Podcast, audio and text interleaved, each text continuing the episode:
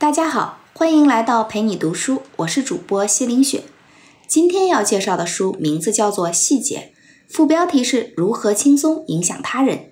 这本书的作者叫罗伯特 ·B· 西奥迪尼，他是世界上最有名的说服力和影响力专家。前面我们已经分享过他的一本书叫《影响力》，影响力主要是从心理学营销角度告诉你影响别人的理论。而这本细节是影响力的续篇。细节这本书讲的是呢，怎么用最微小甚至是零成本的改变，就能最大的影响别人或者自己。比如说，如果你计划减肥，那开始的时候多想一想已经减掉了多少，到中后期的时候呢，多想想还有几斤没减掉。因为盯着比较小的数字更能激励自己。如果你去面试，那可别太强调过去的业绩，要重点证明你的潜力。因为别人潜意识里更偏向有潜力的人。如果要谈判，那让对手来你的公司谈，因为在别人家谈判会减少我们的信心。刚才说的这些都是细节，那你也可以说是一些套路。套路的意思可不是贬义的。现在是个充满套路的时代，有些套路很隐蔽，有些呢一眼就能被看穿。但是谁要胆敢不遵守，结局可能会很惨。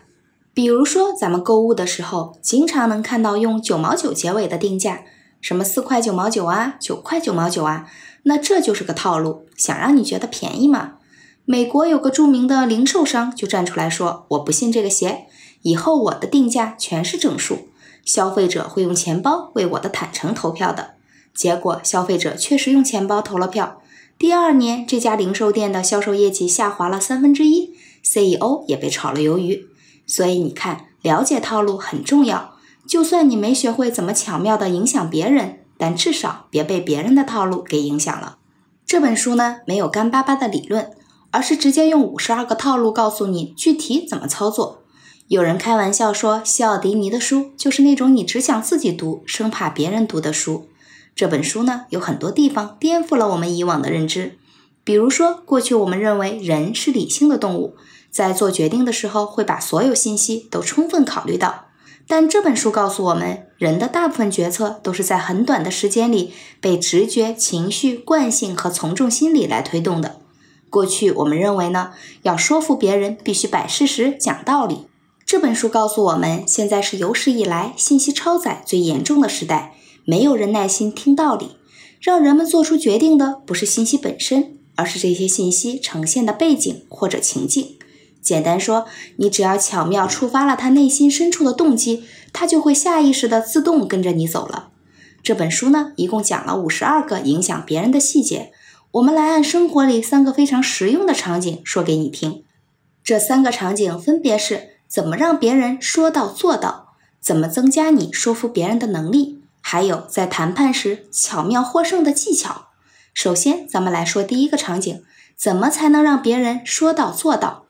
你肯定被放过鸽子吧？就是约好的事儿却没做到，比如说约好了吃饭却不来了。放鸽子过去我们觉得是个小事儿，但其实它带来的损失大得吓人。英国医疗机构对病人放鸽子的总成本做了个估算，大概是每年损失七十一亿人民币。所以你可别小看那些商务会议啊、餐厅定位啊，甚至剪头发的事儿被放了鸽子。宏观来看，放鸽子对经济造成的影响是巨大的。那要让别人说到做到，书里教给你的细节是要让对方主动承诺。你可别以为嘴上答应没什么用，其实大部分人都有信守承诺的强烈愿望，特别是当这个承诺是他们主动做出来的。说个实验，研究人员呢扮成海滩上的游客，故意把收音机放在其他晒太阳的游客旁边，然后下海游泳。一种情况是研究人员什么也不说，直接就离开；另一种是他们请晒太阳的游客帮忙看东西，让对方口头承诺说好的。接下来很简单，有个扮成小偷的研究人员跑过来拿走了收音机。这时候做过口头承诺的游客差不多百分百都起身追小偷，而没做过承诺的游客呢，几乎没人阻止。你看，一句好的就会对人的行为有这么大的影响。所以我们要记住，跟别人沟通的最后一定要得一句承诺。比如说，会议结束之前，你让团队的人把要做的工作复述一遍，就更可能推进执行。让孩子做个承诺，多听一个故事就睡觉，那待会儿哄他睡觉的时候就不那么费劲了。有的承诺可以很巧妙，比如说很多公司在举办论坛的时候，最怕演讲嘉宾突然放鸽子，那怎么办呢？你可以在邀请的阶段就让所有嘉宾预先提交一两个他关心的问题，说会放在后边的互动环节里备用。那这一两个问题就是一种隐含的承诺，会大大提高嘉宾到场的可能性。刚才我们提到过，英国医疗机构被病人放鸽子，损失相当于七十一亿人民币。那后来是怎么解决的呢？说起来特别简单，他们不让护士帮病人填写预约时间了，改成让病人自己填写。这等于做了个承诺，就这点小改动，病人放鸽子的几率下降了百分之十八，相当于省下了十二个亿人民币。总花费的成本是多少呢？是零。你看，小小一个承诺可以大大增加别人行动的可能性。但的确啊，还是有人就是光说不练，这怎么办呢？这本书又教了一招，叫做巧用执行意向。执行意向是行为科学里的专业术语。简单说呢，就是如果让别人有个具体的执行计划，会大大增加他行动的可能性。举个例子，现在很多年轻人呢不爱参与政治，大选投票率不断下降，大家嘴上说一定参加，后来就放鸽子了，怎么办呢？研究人员就设计了一封动员信，这封信呢和其他鼓励投票的信不一样，它添加了三个问题。第一个问题是，你会在什么时间投票？第二个问题是你会从哪儿出发？第三个问题是投票之前你计划做点什么？结果回答了这几个问题的选民投票率大大增加了。所以啊，光有承诺还不够，你还得让他自己想想怎么执行。想得越细，行动的可能性就越大。听到这里，你可能会说，这方法听起来没毛病，可是实现有难度啊！我怎么能逼着别人立马列出行动计划呢？其实呢，你只要在细节问题上旁敲侧击一下，就不显山不露水的影响了他。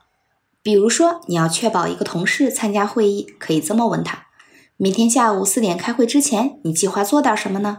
这个事儿只要在他脑子里稍微过一遍，他就离准时参加会议迈进了一大步。要让别人说到做到，再教你一招，叫缩短时间期限。咱们所有人都有拖延症，就算特别想做的事儿也会拖。这本书说，其实只要对时间期限做一个小小的改变，就能大大降低别人犯拖延症的可能性。但是和咱们的直觉相反，不是给对方更多的时间宽限，而是要大大缩短时间的期限。说个有趣的实验：有两张限期消费的礼品卡，一张的有效期是三个星期，另一张是两个月。你更喜欢哪张呢？我估计你毫不犹豫地选择两个月的，原因很简单。有效期长，你的时间安排更灵活。参与实验的人也都这么想，这也直接影响了他们对自己的判断。那么拿到两个月卡的人，有七成认为自己肯定会在有效期里把卡用掉；拿到三周卡的人呢，就比较保守了，他们只有一半的人认为自己会按时用掉卡。结果你猜怎么着？恰恰相反，最终去消费的人，三周卡是两个月卡的五倍。原因很简单。宽松的时间反而让拖延症爆发，真正行动的人变少了。知道了这一点很重要啊！如果你希望客户采纳你的建议，千万不要以为宽限时间更有效，其实应该反过来，把时间期限大大缩短才对。那么说完怎么让别人说到做到，咱们再聊一聊另一个很实用的生活场景：怎么增强你影响别人的能力？书里说呢，要影响别人，首先要注意服装的说服力。有个真人秀节目做过这样的实验，他们故意在马路上扔点垃圾，然后让演员拦住过路的人，要求他们把垃圾捡起来扔到垃圾桶里去。如果提出要求的演员穿的是休闲服，那没几个人搭理他。但是呢，如果他换上保安制服，服从的人一下子翻了个倍。不仅仅是制服啊，连正装都能产生很大的说服力。实验就发现，如果乱穿马路的人穿的是西装，那被带动起来乱穿马路的人，就比这个人穿休闲服的时候多，多出多少呢？多出三点五倍。衣服能影响别人，咱们已经知道了。那具体怎么穿呢？之前可是有分歧的。一种强调说，只要是正式场合，你就都应该穿职业装或正装，这样才有权威性啊。比如说，研究就发现，只要医生脖子上挂个听诊器，不管你用不用它，它对病人的说服力都会更强。另一派说，哎，不对不对，现在是网络时代，连乔布斯开大会都穿 T 恤，所以正确的穿衣方式是相似性，就是跟对方风格差不多，人家不把你当外人，你才更有说服力。那到底该怎么穿呢？这本书给的窍门是把两条综合起来就对了。你可以穿和对方类似风格的衣服，但是注意要提升一个档次。比如说他们穿休闲服，你就来个休闲西装；他们是休闲西装，你就打个领带。通过这些微妙的信息，就能让别人觉得你既友好又必须重视。要影响别人，还有更管用的一招是尽快亮出专家身份。过去我们认为要说服别人，必须摆事实、讲道理、以理服人。但这本书告诉我们，你说了什么不是改变别人直接的原因，直接原因是人们接受到信息以后，在内心里对他们自己说了什么。所以沟通要有影响力，就得激发出大家积极的内心对话。比如说，你希望写封公开信，倡导市民降低行车速度，注意安全。一般人会觉得，关键是你的文字要煽情，呼吁要有力。但其实你还不如等到真的发生了一起重大车祸之后再发布这封公开信，大家在内心里会对自己说：“哎呦，车祸好可怕，是得慢点开。”这就是你的信息背景激发了一个积极的对话。比激发积极对话更加重要的是，你要尽可能避免引发他们内心对你观点的反驳，也就是消极对话。只要他们内心里一反驳，你的信息影响力就消失了。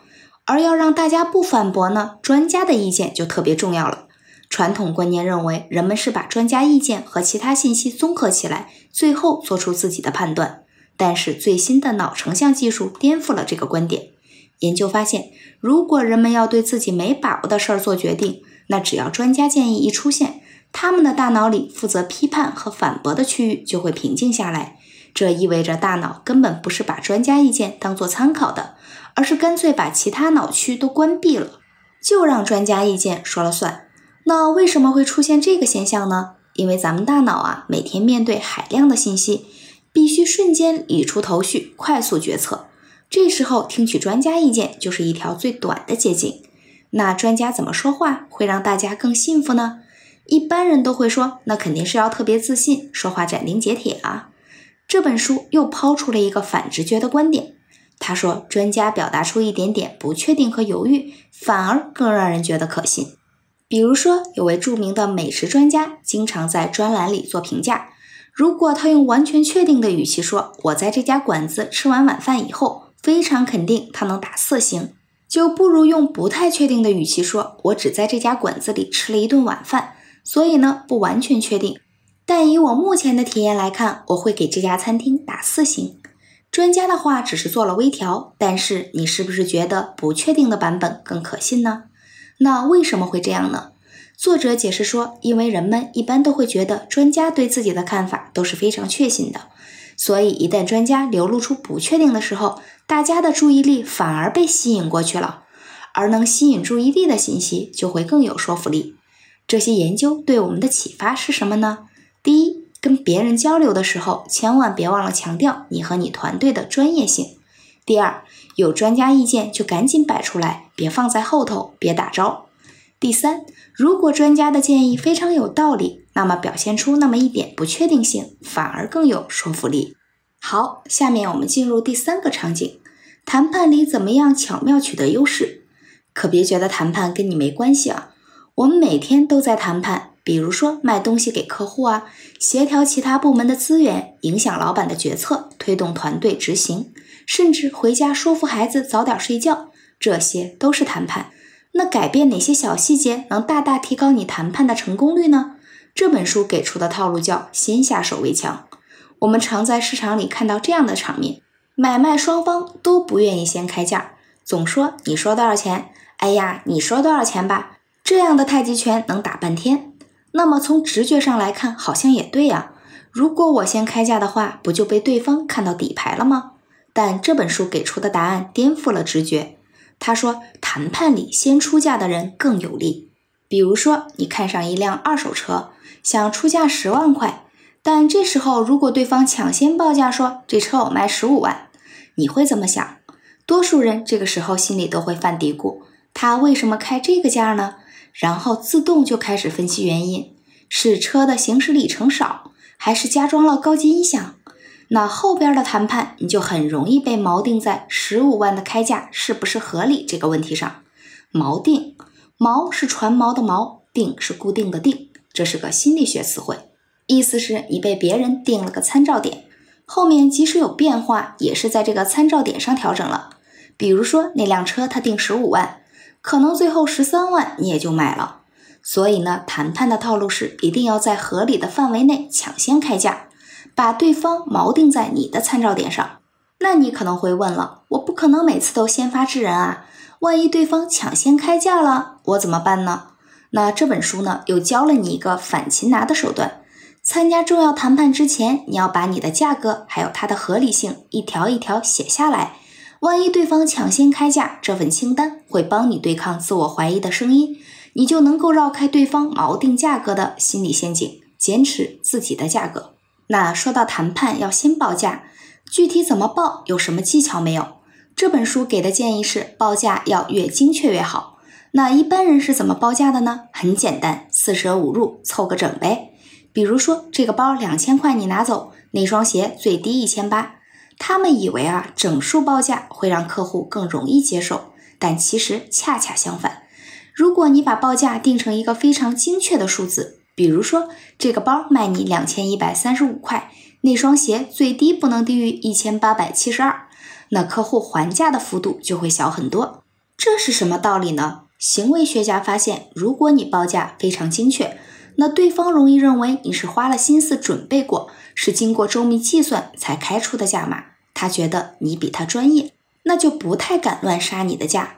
这个道理啊，还能举一反三。比如说，在项目管理的时候，你可别说大家两周内完成工作啊，而是说十三天内要完成。也别说什么下班前交给我，而是说下午五点半以前交给我。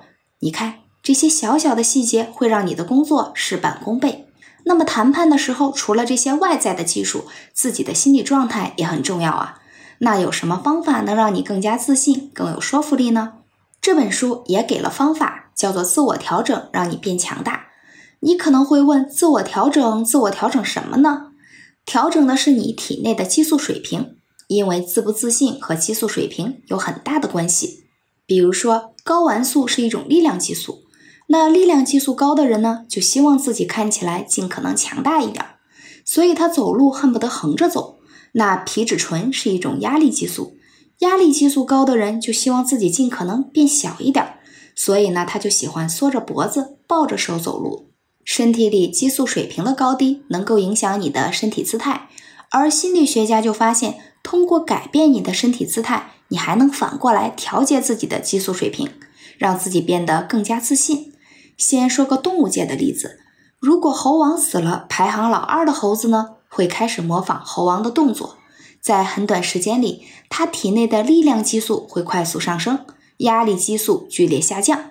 这就是身体姿势影响到了激素水平。那么这一点在人身上同样适用。如果你在开始谈判之前回忆一些自己特别牛的时刻，或者刻意保持一个开放的身体姿态，比如说身体前倾、双手打开、表情坚定，只要短短几分钟，你体内的力量激素就会明显上升。所以下次在谈判或者面试之前，你可以刻意调整一下自己，短短几分钟就能让你更加自信有力，说服力也就大大增强了。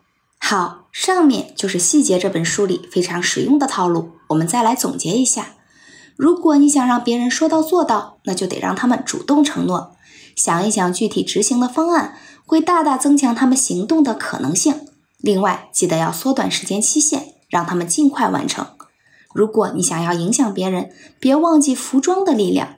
正确的穿衣方式呢，是跟对方风格差不多，又高那么一个档次。专家的意见可以让人们停止内心反驳的声音，所以有专家观点支持的话，要赶紧亮出来。另外，适当表达出一点点不确定和犹豫的专家反而更可信。谈判里取得优势的妙招是，先出价的人更有利，因为可以把对手锚定在他的价格里，报价呢越精确越好，对方还价的幅度就会小很多。谈判之前多想想积极的事儿，调整身体的姿态，都可以迅速改变你身体内的激素水平，让你更加自信，更有说服力。套路的背后，其实是一场又一场充满智慧的人生较量。在这场较量中，你想扮演哪个角色呢？好了，今天这本书我们就读完了。感谢关注，陪你读书，欢迎点赞分享，同时打开旁边的小铃铛，我的最新更新会第一时间提醒你。我是主播西凌雪，我们下次再见。